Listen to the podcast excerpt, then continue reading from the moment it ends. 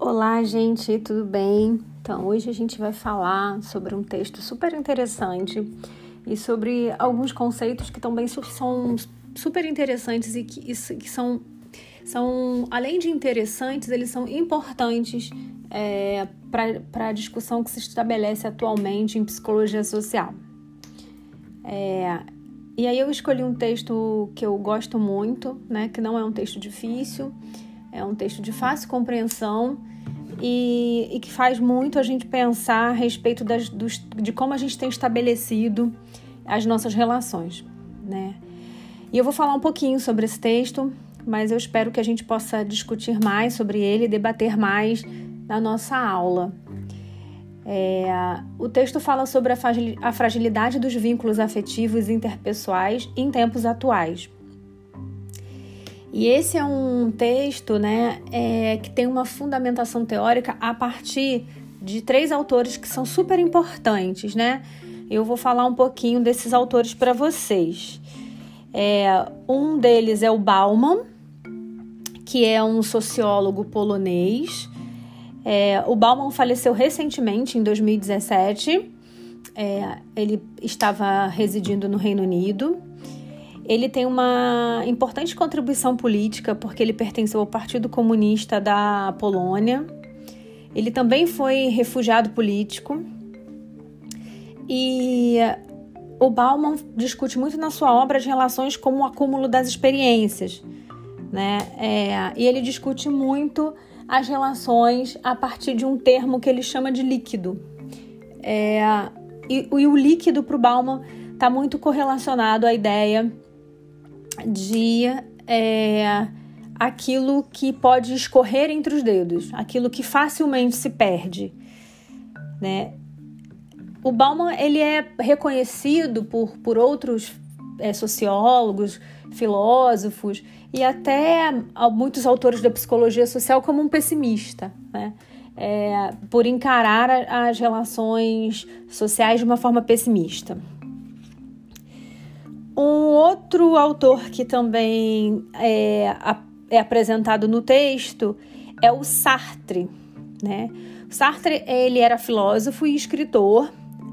Sartre vem de uma família francesa, ele também era francês e um grande representante do, do existencialismo. Eu não sei se vocês vão ter essa disciplina no próximo semestre, eu acredito que sim que vai falar um pouco da humanista existencial. E provavelmente vocês devem estudar um pouco mais esse autor. E o Sartre, ele traz né, uma primícia bem interessante que é a existência precede a essência. Né? Ele diz que o homem primeiro precisa existir para depois é, surgir a essência. Então, o homem existe e depois vem a essência. E uma coisa super importante é que o Sartre teve um relacionamento aberto por mais de 50 anos com uma feminista que foi a Simone de Beauvoir. Talvez vocês também já tenham escutado falar dela. E se der tempo, talvez a gente possa também conversar um pouco sobre a obra da Simone de Beauvoir. Bom, um outro autor que o texto também traz conceitos interessantes é do Pichon Rivière. É, Pichon Rivière é era psiquiatra e psicanalista. É, ele era suíço, mas ele foi nacionalizado argentino e também era do Partido Socialista, né? Ele foi até candidato uma vez, eu não me lembro a, a que ele foi candidato, mas ele foi candidato. É, ele morreu em 77, 1977. E o Rivière, ele foi muito importante, né? Uma das principais referências para a teoria do vínculo e de processos grupais, que são duas teorias muito caras e muito ricas para a psicologia. Bom, a partir dessa apresentação aqui dos autores, né? Dos autores não, né? Porque eles não são os autores é, do texto. Os autores do texto são outras pessoas. É, são três mulheres Catiane Dias, Sheila Santos e Carla Gomes. Só que essas autoras, elas discutem o texto a partir do Bauman, do Sartre e do Pichon Rivière. Bom, o texto né, traz uma proposta que é super interessante, que é de trazer é, uma, um fomento né, para debater as relações a partir da atualidade. Né? E as autoras elas têm a preocupação de dizer que elas não querem dar uma resposta, mas elas querem instigar o leitor a fazer essas reflexões. E aí elas vão trazer é, como que a gente tem feito uma substituição das relações de afeto por relações de consumo. E, e, que com isso a gente acredita ter se livrado de algum tipo de dominação, essas dominações históricas, mas elas vão dizer que a gente está apenas trocando é, o nome do dominador, porque no fim da história a gente continua sendo dominado. E aí elas fazem umas questões que são questões muito interessantes, né? Por que, que tudo precisa ser tão rápido? Por que, que desistimos com tanta facilidade de coisas é, que num momento era super importante e depois isso deixa de ser de uma forma tão rápida? Que valor nós estamos dando às coisas? E aí é, elas vão abordar que as perdas e os ganhos são absorvidos por nós no contexto social. Então, é, uma sociedade ela é composta por pessoas, né? Como pessoa, como uma unidade individual e que vai sendo afetada e vai afetando de forma mútua. É um processo relacional, né? E que nós, enquanto pessoas, enquanto sujeitos, somos produtores dessa relação. E aí elas vão apresentar inicialmente é, o termo de fluidez, que é o termo, o, o termo proposto pelo Bauman, como uma metáfora para falar de uma sociedade é, que tem produzido é, uma forma muito volátil de se relacionar, né? Como eu já falei para vocês. Elas vão também trazer o Sartre, que retrata o homem nessa transcendência de emoções. É, então, o homem como agente de estruturar e desestruturar é, os sentimentos. E elas se apropriam também do, do Pichon Rivier, que vai discutir grupos, né? E como que a gente estabelece relações de vínculo, né? É, a partir é, das relações grupais, né? E como que a gente também estabelece essa relação de vínculo com o grupo a partir da forma como nós estabelecemos as relações de vínculo com a nossa própria existência.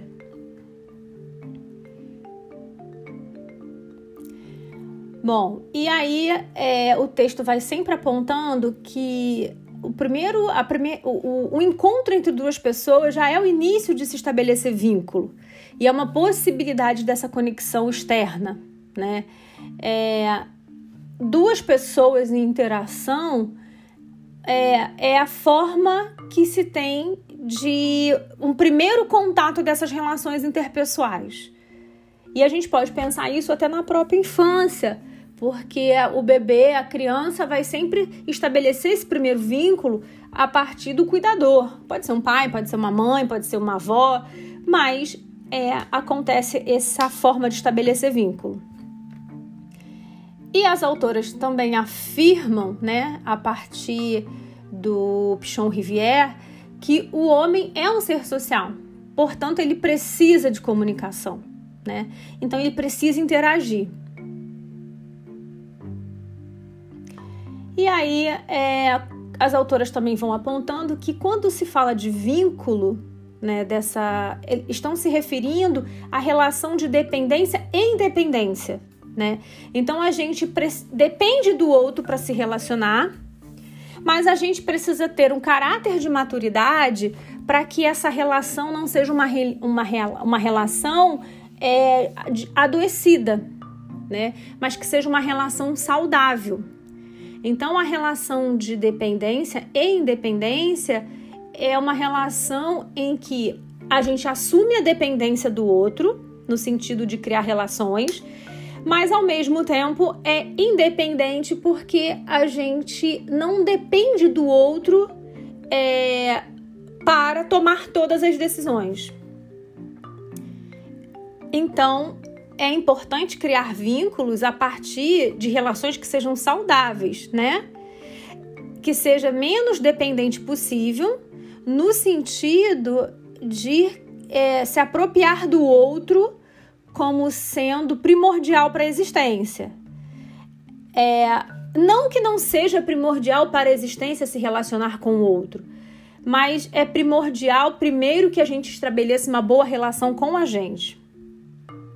Então, se a gente mantém um vínculo saudável com o nosso mundo interno, né, iremos produzir e reproduzir relações mais saudáveis no mundo externo.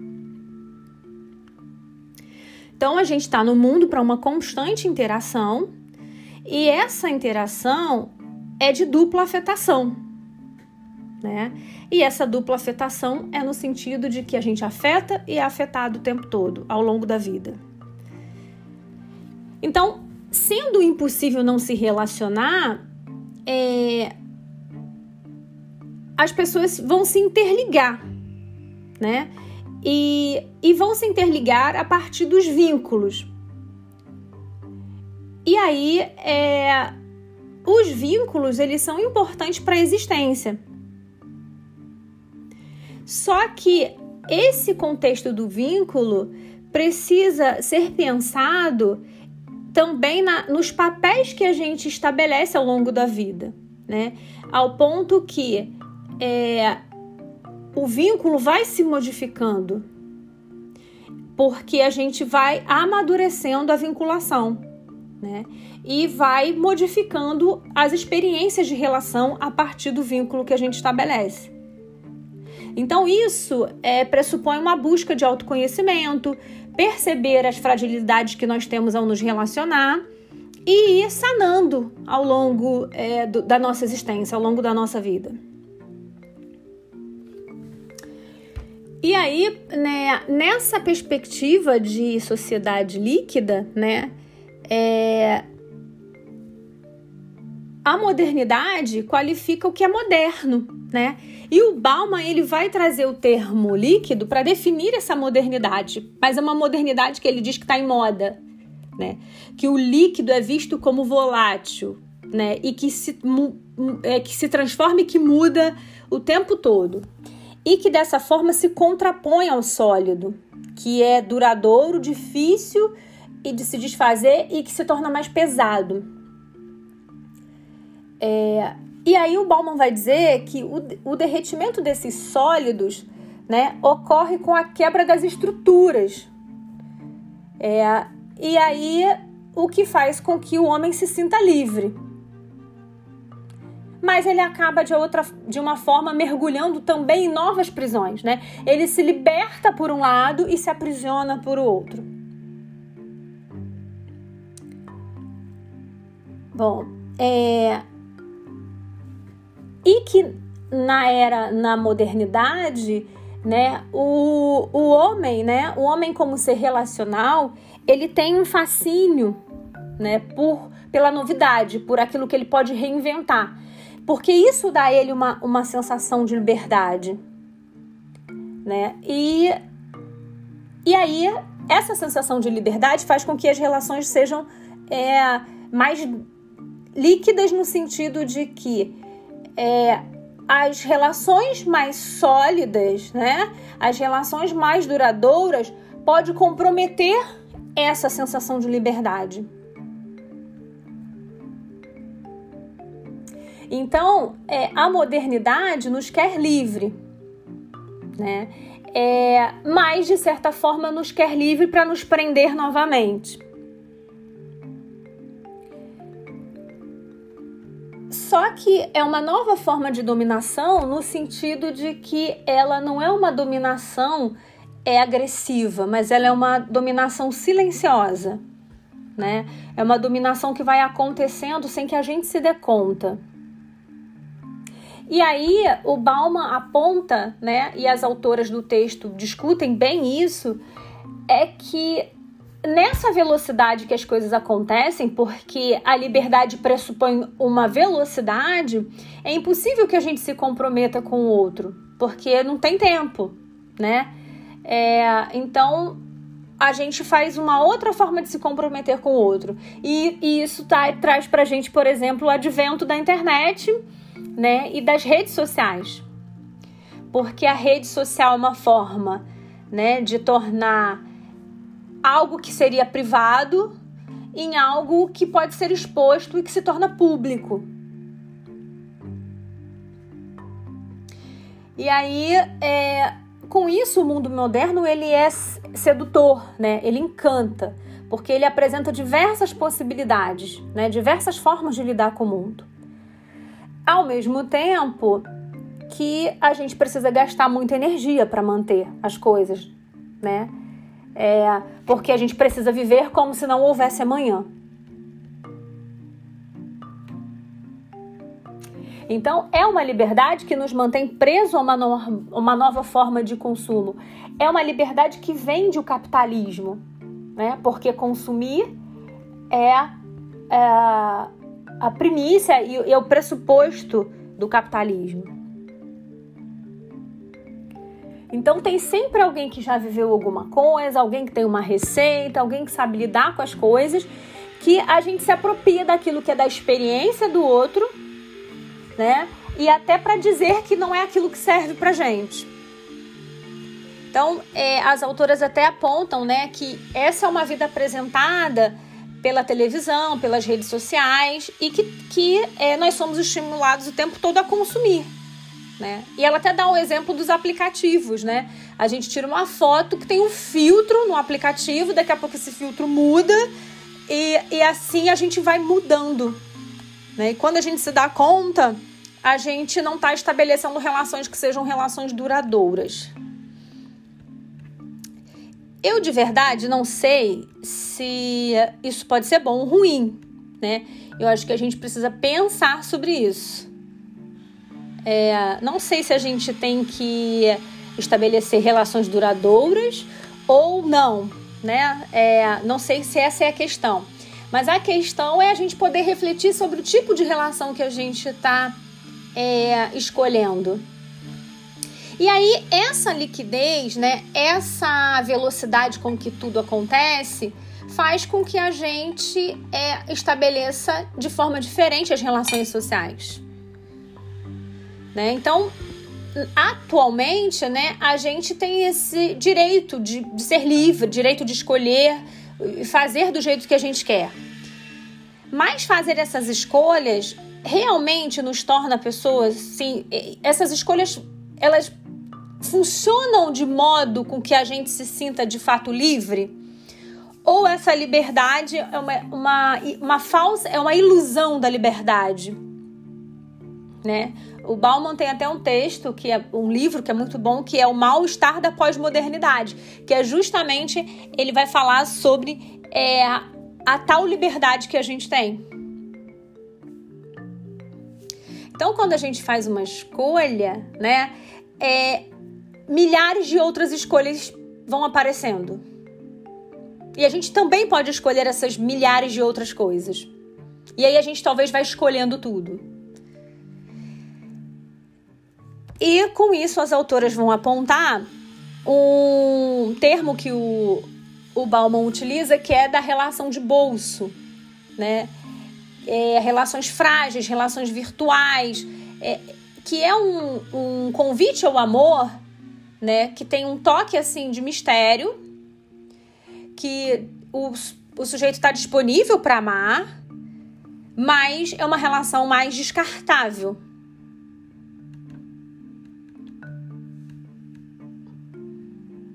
E aí, é, viver essas relações que sejam mais aprofundadas, que não sejam essas relações de bolso, né?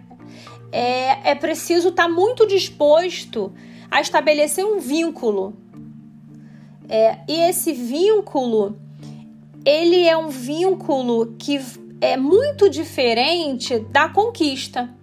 A gente tende a achar que conquistar é, é uma forma de se vincular, né? Então, é, a conquista também pressupõe que você tenha que reafirmar seu, os seus sentimentos e a sua vinculação a todo instante. E estabelecer vínculo não pressupõe que você precisa ficar se afirmando, se reafirmando. É de fato uma forma que você tem de aprender e de se reconhecer no mundo.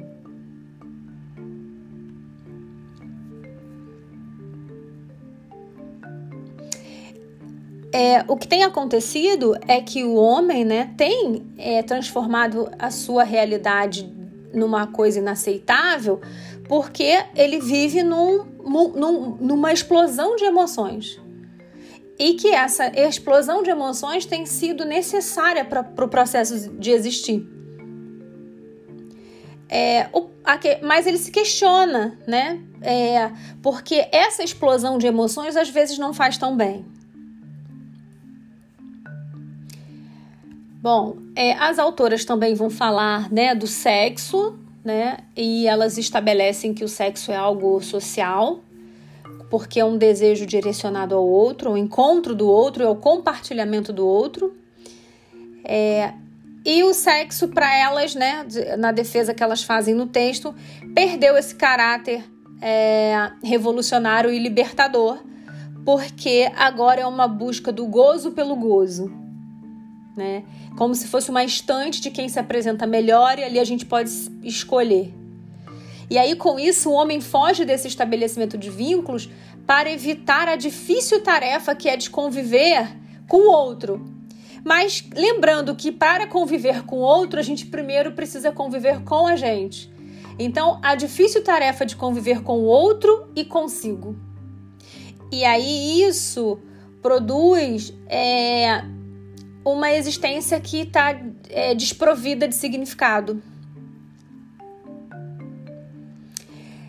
E as autoras também vão falar da comunicação, né? O quanto que a velocidade na comunicação serve para encurtar essas distâncias e ampliar o conhecimento que hoje é usado como uma fuga. E às vezes é isso que a gente faz também com a rede social, né? Porque a rede social tem uma velocidade de se comunicar, mas tem uma mas ela impede de alguma forma que a gente estabeleça uma, uma vinculação. E aí, é, a rede social, às vezes, ela defende uma individualidade, porque você, a partir do mecanismo da rede social, você acha que está se relacionando com todo mundo, mas ao mesmo tempo você está criando um mundo cada vez mais é, individualista e esquece que o outro é necessário e indispensável para a nossa existência. Porque essa relação com o outro ajuda no autoconhecimento, na autorregulação e é, mas esse autoconhecimento pressupõe que a gente esteja também no engajamento é, na relação com o outro e com é, si próprio. Então, as relações mais duradouras, elas requerem que os laços de os laços afetivos e a vinculação é, tenham que ser estreitas, né? Tenham que ser mais estreitadas, tenham que ser mais aproximadas, para que se pense em estabelecer essas relações de forma benéfica é preciso, né? As autoras apontam que é preciso ultrapassar a trincheira do medo e se mostrar para o outro. Tem que ultrapassar a trincheira do medo de ser aceito e também de ser abandonado, porque a gente pode se mostrar para o outro e ser aceito a partir daquilo que a gente mostra e também não ser aceito.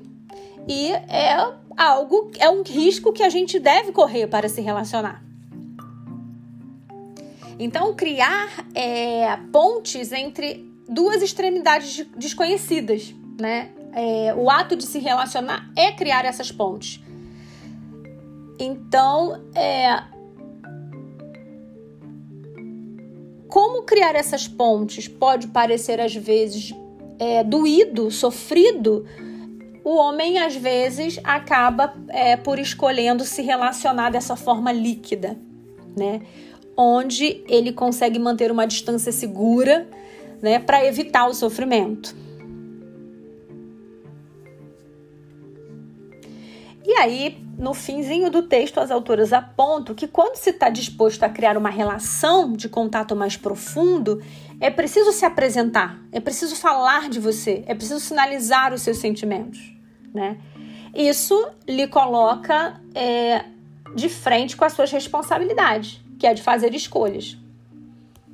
E é, com isso, você vai se deparar também com a forma que você precisa encontrar, criar e estabelecer de organizar seus vínculos, né? Seus vínculos internos para que você possa também organizar, criar e estabelecer seus vínculos externos. Bom, é, acho que é isso, né? Tô, tô aqui apresentando um pouco o texto para vocês, né? É um texto maravilhoso, eu espero que vocês leiam. É um texto fácil, não é difícil. É um texto super gostoso, né, de ler. A gente fica lendo e fica querendo ler mais. É um texto curto, né? Ele é um texto de 13 páginas, então também não é cansativo. E eu propus que vocês assistissem um filme, né?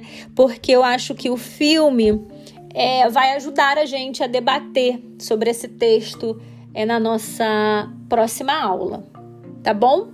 Então assistam o filme e leiam o texto e é, na próxima terça-feira a gente conversa um pouco mais sobre isso. Tá bom, gente? Então, até mais e cuidem-se.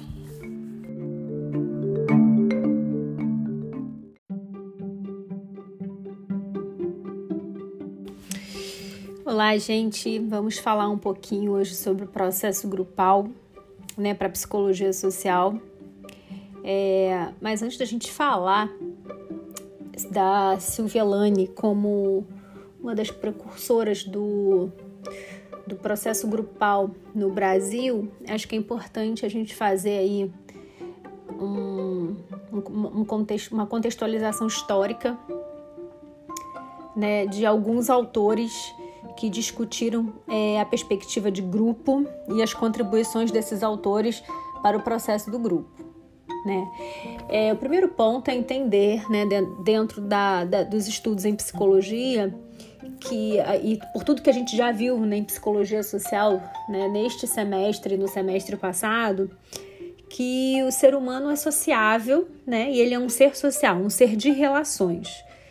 Né? Então, é, a gente, enquanto ser humano, já nasce num contexto de grupo. Né? Então, os nossos primeiros grupos, né, é, como a gente já trabalhou no, no texto da Silvia Lane, é, tem a família, tem a escola, é, e esse tem grupos religiosos.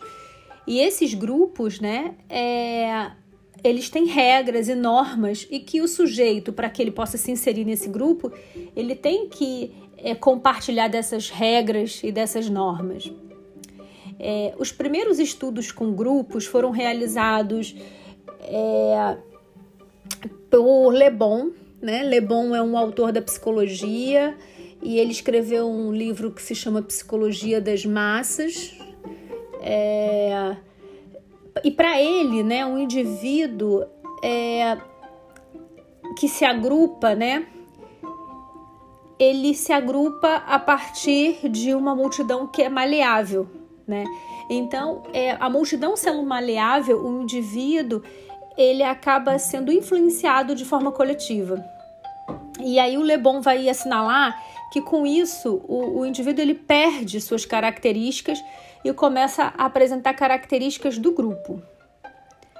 É, o Le Bon é um pensador que foi influenciado pela Revolução Francesa, né? E, e ele influenciou também bastante o, Freud, né? É, que também estudou grupos. É, o Freud, apesar de ter desenvolvido uma técnica é, num contexto para que seja utilizado num contexto individual clínico, mas não era só isso. A proposta do Freud não era só essa. A proposta também era trabalhar em grupos, né? E entender o funcionamento dos grupos. Né? E aí o Freud ele aponta isso também nos textos deles que o, a psicanálise não se resume apenas em conflitos individuais, mas também nos conflitos voltados para o grupo. Né? E o Freud ele foi um grande estudioso da sociologia e da antropologia. Então ele escreveu diversas obras voltadas né, para esse olhar social é, e para discutir grupos. Alguma dessas obras é, a gente pode citar psicologia, é, psicologia das massas e análise do eu. É, a gente também pode citar Totem e Tabu, que ele faz um, um texto muito voltado para que, as questões antropológicas. Ele, ele, a gente pode citar o Mal-Estar na Civilização, entre outros, outros textos do Freud voltados para discutir grupo. É... Então, a psicologia social, né, conforme ela foi se constituindo, ela também foi estudar os processos grupais. E aí a gente tem diversos outros autores que contribuem para isso, né? A gente tem o, o Kurt Levin, que a gente já falou um pouquinho dele no outro texto, é, e ele trabalha, ele é muito conhecido por trabalhar com a dinâmica de grupo, né? É, segundo Levin, a dinâmica de grupo é o estudo das forças que agem no, no, no meio do grupo, né? Então ele, ele diz que aquilo que emerge do grupo é uma força, é uma potência. Né? Então, para ele, a função do grupo é de definir também os papéis, é, as funções de cada sujeito, a forma que o sujeito vai adquirir aprendizado. É, e ele contribui muito nessa perspectiva da dinâmica, da dinâmica de grupo e da terapia de grupo.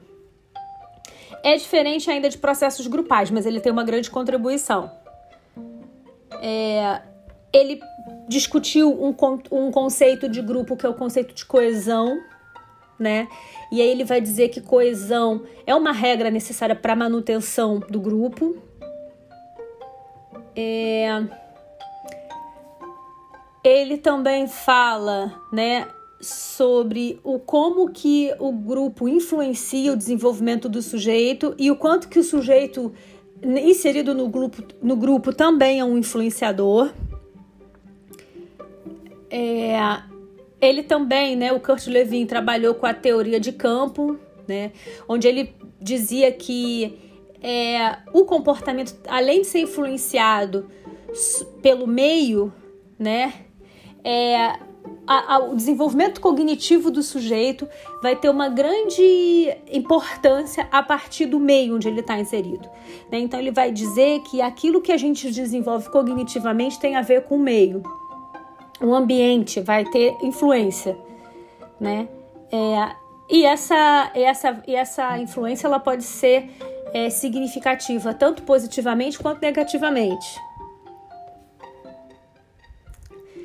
É, bom, além do Kurt Levin, a gente tem o Pichon Rivière, que também é, define grupo né, como pessoas que estão ligadas num espaço, articuladas de forma é, recíproca é, e que têm objetivos tanto implícitos quanto explícitos. Né? É, e aí ele vai dizer que o grupo ele opera no sentido de transmitir valores, crenças, medos e fantasias. E aí ele diz que o sujeito é um sujeito social e que se constitui nessa relação com o outro. Né? E, nessa, e essa relação com o outro vai envolver afetividade, é, proximidade, e não é uma relação só objetiva. Eu tenho que me relacionar com o outro, pronto, mas é uma relação que está passada pelos afetos.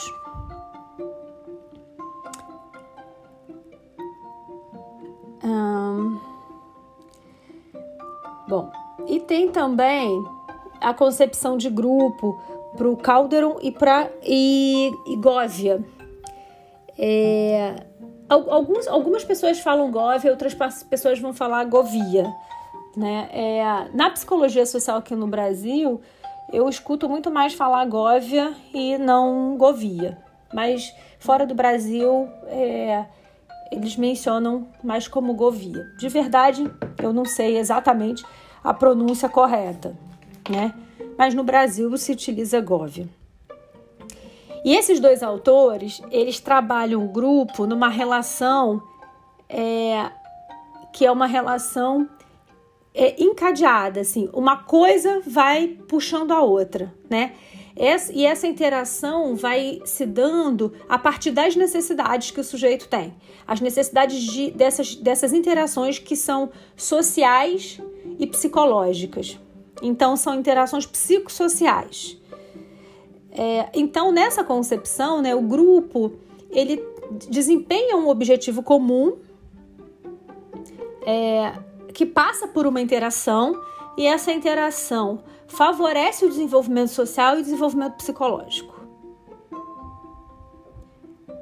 É, bom, esses autores eles vão falar aí de alguns tipos de grupos, né? Ele vai falar de grupo aglutinado, grupo é, possessivo, grupo coesivo e grupo independente. É, no grupo aglutinado há um líder, né, que propõe ações conjuntas e do qual os membros esperam essas soluções. Esse grupo é, não se movimenta por si só, ele espera que o líder faça isso.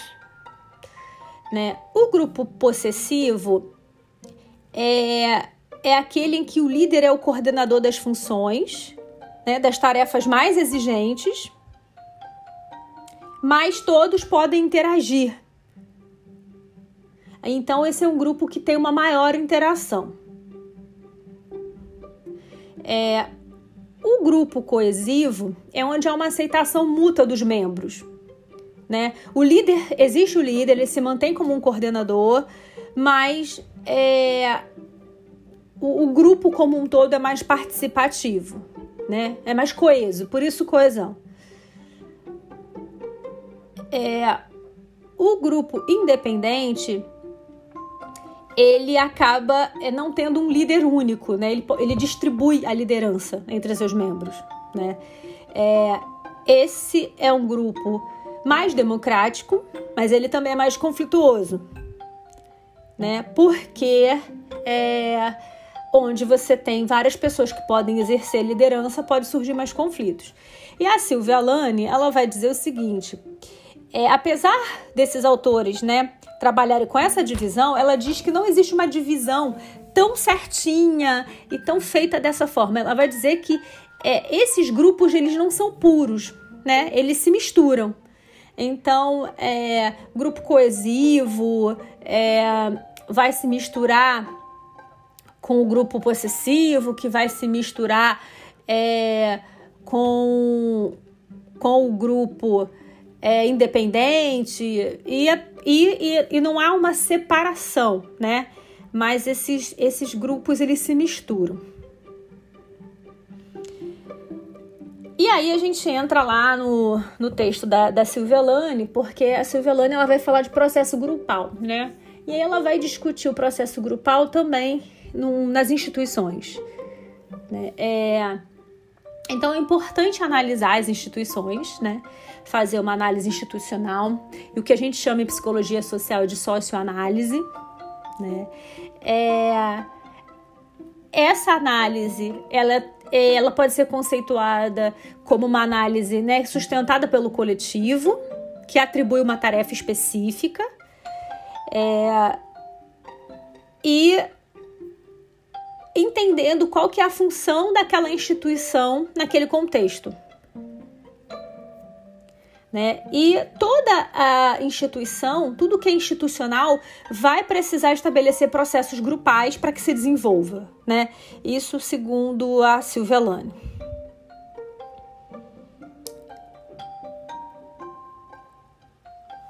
Bom, é, tem um, uma, outra, uma outra questão que é, é os trabalhos que a Silvia Lane também desenvolveu com o Martim Baró, né? Que tem a ver com entender o processo de grupo num contexto social e histórico. Né? Então, toda vez que a gente vai pensar instituições e pensar o trabalho de grupo nessas instituições, a gente precisa sempre pensar nessa construção histórica e social, porque as relações são frutos dessas, dessas construções históricas e, e sociais, né? e que estão em constantes transformações. Então, esses autores, eles já sim, eles fazem uma crítica às teorias que enquadram grupos em movimentos estatísticos ou em movimentos é, que não é, consideram o contexto histórico. Né? É, então, embora a Silvia Lane e Martin Baró considerem, por exemplo, o, a concepção do Kurt Lewin, né, eles vão fazer uma crítica porque eles dizem que o grupo não pode ser estático, né? Se você não considerar o contexto social, se você não considerar o contexto histórico, é, o grupo não, o grupo perde seu sentido. Então, para esses autores, eles vão apontar é, algumas, alguns pontos que são importantes de considerar, né? Que, que, que pontos são esses? É, os paradigmas predominantes do grupo, a perspectiva individualista e a história. Então, não se pode negar que o ser humano ele está inserido num grupo desde quando ele nasce, inserido numa sociedade e inserido num processo histórico. E esse processo histórico está em constante transformação.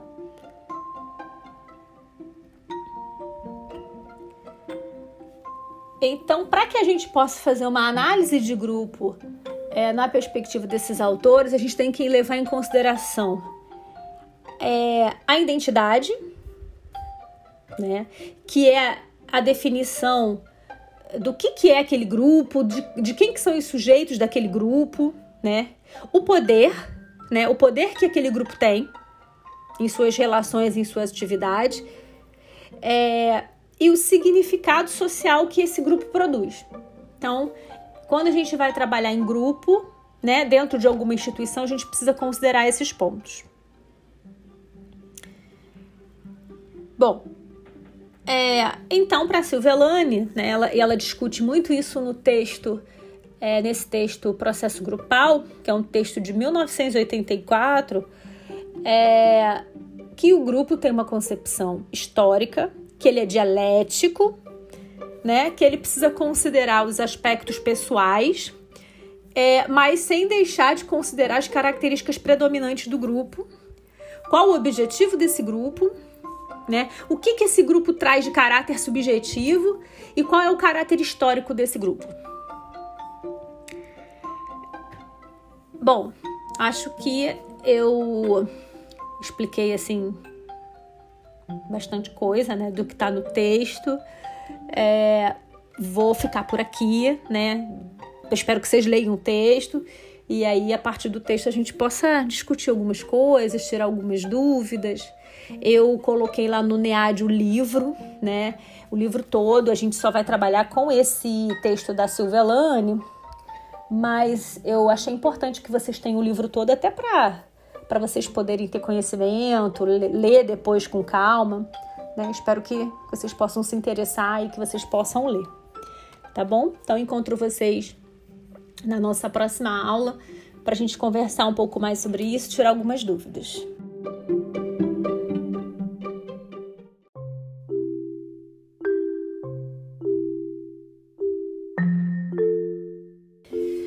Bom, gente, hoje nós vamos falar um pouquinho sobre psicologia social comunitária.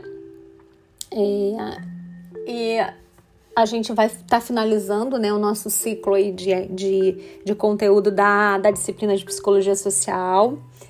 É, infelizmente, né, mas acho que nenhuma área do conhecimento, né, nenhuma área da psicologia, a gente consegue é, dar tudo que a gente gostaria por, justamente por ser muito vasto, então a gente tem que fazer um recorte. E eu decidi discutir um pouco de psicologia social comunitária com vocês, pensando na, no estágio, já que vocês vão estar tá no campo de estágio no próximo semestre, né? Se tudo correr bem, se a pandemia nos permitir, né? É, amenizar tudo isso e a gente conseguir de alguma forma ser inserido no estágio. É, então achei importante discutir um pouco desse do, do que, que é psicologia social comunitária. Eu acredito que vocês tenham alguma disciplina é, nessa, nessa área, é, mas acho que vale a pena assim é, já inseri-los nessa discussão, nesse, nesse, nesse, debate, né, para que vocês possam ir, ir, ir conhecendo esse campo, né.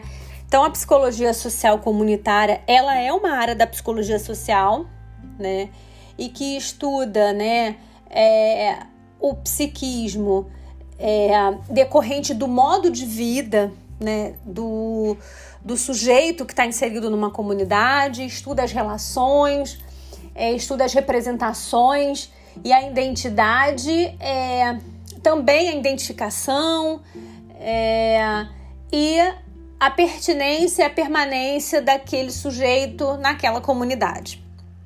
Então é uma definição bem vasta. Vários autores, né, da psicologia social construíram saberes e construíram trabalhos é, voltados para a psicologia social comunitária. É, a psicologia comunitária ela é muito conhecida por esse nome, né, psicologia comunitária ou psicologia na comunidade, mas a maioria das pessoas utiliza psicologia comunitária. É, esse conhecimento da psicologia ele remonta é, a uma ideia da psiquiatria social preventiva, né? E também dos grupos, é, dos processos grupais, como dinâmica de grupo, de psicoterapia em grupo, né? É, então, o, o, ela surge a partir da, da, da percepção de, de uma necessidade de uma atuação da psicologia na comunidade, é, e tem um objetivo assim de desenvolver uma consciência crítica nos sujeitos, né? Através de um modelo interdisciplinar. Então a psicologia ela não é um saber hierarquizado, não na, não na atuação comunitária, por exemplo, né? É, é realizada em grupos e na comunidade. O sujeito não sai da comunidade é, para ser atendido por um psicólogo. É o psicólogo que vai até a comunidade para desenvolver um trabalho da psicologia social comunitária. E é, a ideia é que o da, da psicologia social comunitária é emancipar esse sujeito, né? É, e o arcabouço teórico que a, que a psicologia comunitária utiliza é o da psicologia social. Então, assim, é, só para refrescar a memória de vocês, assim, a partir do, do contexto histórico, né, vamos pensar, né, que é, na década de 60 o Brasil é, começou a desenvolver o trabalho com, na comunidade, né, em, comuni, em comunidades e, e, na, e nas comunidades, né, é, com o intuito de despertar uma consciência mais crítica do sujeito e de melhorar a condição daquela população, então, é, esse, isso acabou caracterizando o modelo de atuação é, da psicologia social. É, muitos trabalhos foram desenvolvidos, como educação popular, alfabetização de adultos, é, conscientização de, de deveres e de, de responsabilidades que o sujeito tem que ter a partir da, de, de, de, a partir do fato de pertencer a uma comunidade. É, a psicologia social comunitária é, ela não surge fora de um, de um contexto econômico político, ela surge num contexto econômico político. Então, é, o golpe de 64 né, tem muito a ver com o surgimento da psicologia social comunitária. É... Então, isso fez com que os psicólogos começassem a se interessar por estudar e pesquisar a comunidade. É... Nessa mesma época, né, surge é, na América Latina como um todo a expressão psicologia comunitária. que se referia a essa atuação do profissional nessas comunidades, né, com o intuito de construir um trabalho é, de cunho é, não clínico, né, fugindo da perspectiva clínica. Então, é, nos anos 80, né, a psicologia social no Brasil ganha mais força, né, que é onde começa a ter os primeiros cursos de pós-graduação em psicologia social. A gente já conversou um pouquinho sobre isso né, na, na disciplina de psicologia social 1. Também foi criada a Abrapso, que é a Associação Brasileira de Psicologia Social. A partir disso, as novas práticas da psicologia social começam a ganhar força, né? Nas, nas favelas, com pessoas em situação de rua, com os sem terra, com as pessoas da terceira idade. E o, as instituições começam a se fortalecer, né? Instituições que sejam pautadas é, nos direitos humanos. Então, a, a ideia também da, da psicologia social comunitária era fortalecer a democracia, né? É, criando instituições que fossem pautadas nos direitos humanos. E é, como na, na, década de 90 surge, por exemplo, o Estatuto da Criança, né? É, se não me falha a memória, em 1992. É, e os psicólogos estavam envolvidos nesse debate também, né, para que o Estatuto da Criança fosse é, votado e vigorado. É, e aí, nos anos 90, é que tem o boom da psicologia social comunitária no Brasil. É, então, esse boom, né, essa expansão, digamos assim, acontece dentro de um quadro variado de práticas, né, que envolve alguns pressupostos filosóficos, é, mas também referenciais teóricos e referenciais teóricos da psicologia social. E aí, é, sempre entendendo que não é um saber hierarquizado, né? Então, o psicólogo da, que trabalha na comunidade, ele vai trabalhar com o saber da comunidade é, e não mais na demanda clínica, né? O sujeito que vai para a clínica procurar um psicólogo, mas o psicólogo vai para a comunidade para trabalhar a perspectiva do grupo na comunidade, considerando sempre que estar no grupo é pertencer ao grupo, mas sem esquecer que o indivíduo ele também tem a sua individualidade.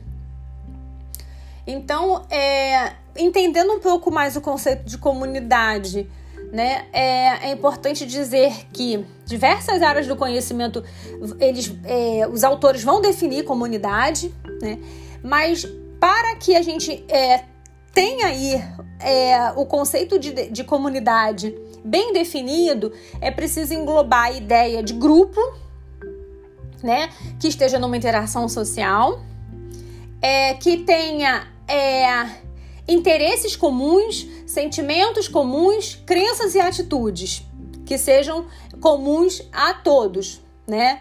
Residir num, num território específico e possuir alguma, alguma organização, um determinado grau de, de organização. É, antes da década de 70, esse conceito de, de, de comunidade era muito pouco difundido, então ele acaba sendo debatido e discutido por sociólogos e antropólogos. Não é um conceito da psicologia, mas ele acaba sendo incorporado à psicologia também, né? É, ele foi incorporado à psicologia mais a partir lá dos anos 80. Bom, é, a, a, a, a ideia né, de, de, de, de comunidade surge né, pela ideia de coletivo, pela ideia de grupo, né? É, então, as comunidades elas são organizadas e mutável, né? Elas são organizadas, mas elas podem se transformar. E para que o trabalho do psicólogo seja desenvolvido na comunidade, ele precisa considerar a ideia de que comunidade são igualitárias, né? As pessoas, os grupos são igualitários e todos têm direito à voz, né? É, todos também precisam ser reconhecidos com a sua singularidade, respeitando as diferenças. E é importante também considerar a dimensão afetiva, né? O, o, os afetos que, que atravessam aquele grupo. Então, a atuação do profissional na comunidade é interdisciplinar, né? Então, é realizado por equipes multiprofissionais. É, é importante uma formação generalista, né? E é importante que os equipamentos que atuem, né, com a comunidade estejam na comunidade. Então, equipamentos da assistência, equipamentos, equipamentos da saúde, equipamentos da educação, eles precisam estar dispostos na comunidade para que a comunidade possa ter acesso. E a atuação do, do, do, profissional de psicologia na comunidade tem que ser uma atuação objetiva para despertar consciência crítica, é, feito a partir de visitas domiciliares, entrevistas, mapeamento da realidade comunitária, da realidade local. E aí, essa prática é uma prática que rompe com o modelo clínico, né? E que pretende estar mais próxima da situação que o, que o indivíduo vive e do local que o indivíduo vive, é, tirando da psicologia aquele caráter elitista. Então, a psicologia social, ao qualificar-se comunitária, ela explicita o desejo de colaborar com a criação desses espaços relacionais, né? É, que, que reconhecem e que vinculam os indivíduos ao seu território físico, aos seus símbolos, à sua realidade, é, dando né, a ele o, a sensação de pertencimento. Então, é importante o psicólogo social comunitário estar aberto, né, para essa construção. E a psicologia social, ela utiliza o enquadro teórico da psicologia social, né? A psicologia social comunitária utiliza o enquadro teórico da psicologia so social, sempre privilegiando os trabalhos em grupos e também colaborando com a formação da consciência crítica e para a construção de uma identidade social.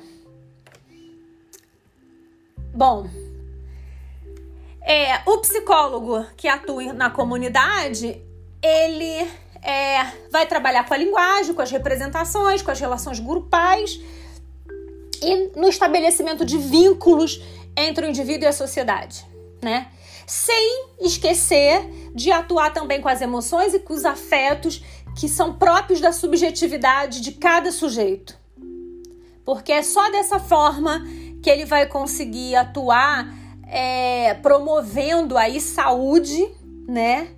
é, para um sujeito que vive em comunidade e para que o sujeito se sinta pertencente a uma comunidade. Bom, era isso que eu queria falar com vocês. Espero que seja um bom debate. É, quero que vocês leiam o texto e para a gente poder conversar na nossa próxima aula, tá ok? Então aguardo vocês e até mais.